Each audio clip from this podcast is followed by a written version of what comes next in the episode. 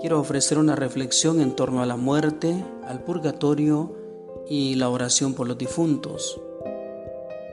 Cristo es el que se ha hecho solidario con, el hombre. Ha venido a este mundo y se ha unido al hombre. Y la solidaridad más grande y más radical y profunda la ha mostrado al morir. Cristo se hace solidario con el hombre hasta en la muerte contemplamos a Cristo clavado en la cruz que ha muerto. Y Cristo desciende al lugar de los muertos. En esto hay algo muy importante y nos remitimos al Salmo 23 o 22. El Señor es mi pastor, nada me falta. Y el versículo 4 dice que aunque camine por cañadas oscuras, nada temo porque tú vas conmigo.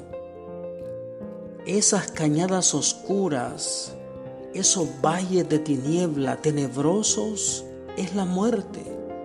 Tú vas conmigo, dice. Cristo, al hacerse solidario con el hombre en la muerte, Cristo camina en la muerte. Cristo camina con cada uno de los que mueren.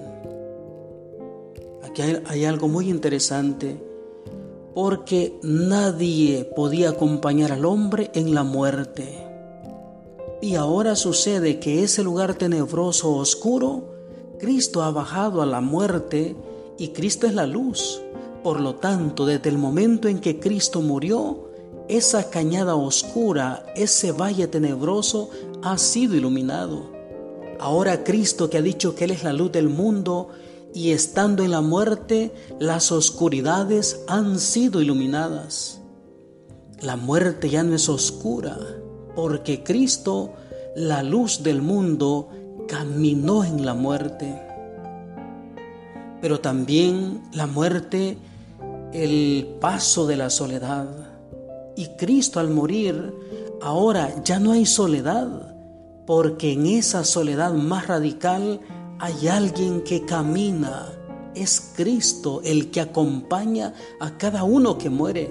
Por lo tanto, el que muere y ha creído en Cristo, ha amado a Dios, no ha ido en oscuridad, ha ido iluminado y acompañado por Cristo en la muerte, conduciéndolo a esa eternidad, el purgatorio. Si nos acercamos a la Sagrada Escritura, hay un pasaje sobre todo de 1 Corintios 3:15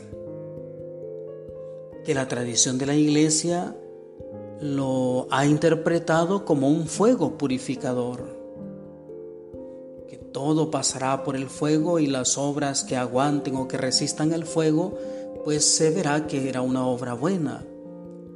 Esta interpretación del fuego se ha considerado como el purgatorio o el lugar de purificación o estado, mejor dicho, de purificación. Pero esto que, que se ha dicho de un fuego purificador a veces se ha considerado que el purgatorio casi es como un lugar de penas menores al infierno, lo cual no debe considerarse así. Hay una referencia de San Gregorio Magno que siguiendo esta interpretación del fuego dice respecto a ciertas faltas ligeras, es necesario creer que antes del juicio existe un fuego purificador según lo que afirma aquel que es la verdad, al decir que si alguno ha pronunciado una blasfemia contra el Espíritu Santo, esto no le será perdonado ni en este siglo ni en el futuro, lo que encontramos en Mateo 12, 31. En esa frase podemos entender que algunas faltas pueden ser perdonadas en este siglo, pero otras en el siglo futuro, dice San Gregorio Magno. Ahora, esa figura del fuego, quisiera referirme a un documento de el Papa emérito Espesalvi, que lo dio en el 2007, Salvados en Esperanza, el número 47. Dice el Papa, hablando del purgatorio y ese fuego purificador, dice, algunos teólogos recientes piensan que el fuego que arde y que a la vez salva es Cristo mismo, el juez y salvador. El encuentro con Él es el acto decisivo del juicio. Ante su mirada toda falsedad se deshace. Es el encuentro con Él lo que quemándonos nos transforma y nos libera para llegar a ser verdaderamente nosotros mismos. Su mirada, el toque de su corazón nos cura a través de una transformación ciertamente dolorosa. Y agrega, el dolor del amor se convierte en nuestra salvación y nuestra alegría. Veamos esto.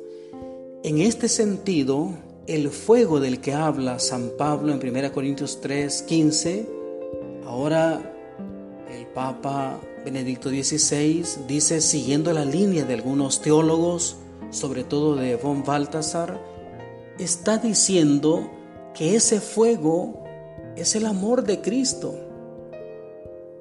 Acordémonos también que Cristo dijo, he venido a traer fuego y cuánto deseo que ya estuviera ardiendo. En el Antiguo Testamento, en el libro del Éxodo, Dios se manifestó también en la figura de una zarza que ardía. Había un fuego, pero no consumía la zarza. Y cuando viene el Espíritu Santo, se derrama en lengua de fuego. La figura del fuego, figura de Dios, pero figura del amor. Entonces, en esta línea que el Papa presenta, quiere decir que el purgatorio es el encuentro del alma con Dios, el encuentro de la criatura con su creador, el Dios purísimo, el Dios santo, el Dios amor, amor, el Dios que no tiene defecto, la pureza total. Y este encuentro del alma el alma, en cuanto menos purificada esté, frente al amor sentirá más vergüenza, porque ahí está el amor y cuando el alma no ha podido amar del todo, esa es la vergüenza, pero hay un fuego, un amor que lo quema, lo purifica, hay esperanza, porque Dios mismo lo va atrayendo así, lo va salvando y lo va llevando hacia Él, hacia el cielo, hacia la eternidad con Él. Pues en esto de la purificación del amor, pasamos al otro punto, la oración por los difuntos. Si el amor de Dios está purificando al alma y el alma se siente avergonzada de no ser pura, totalmente pura, pero tiene esperanza, Aquí, tomando la tradición antiquísima del Antiguo Testamento, sobre todo en el libro de los Macabeos, cuando se recomienda o se pide pues la oración, segunda Macabeo 12:46, esta oración que es santo y saludable, ¿verdad? Orar por los difuntos, es la iglesia la que ora. Y en cada oración de la iglesia es lanzar amor a los difuntos. El amor es lo que purifica y al mismo tiempo que lanza amor, clama misericordia al Padre. Y la iglesia lo hace como cuerpo de Cristo. Su cabeza ya está en el cielo, unida esta iglesia a Cristo, clama misericordia, lanza amor. Qué importante es orar por los difuntos.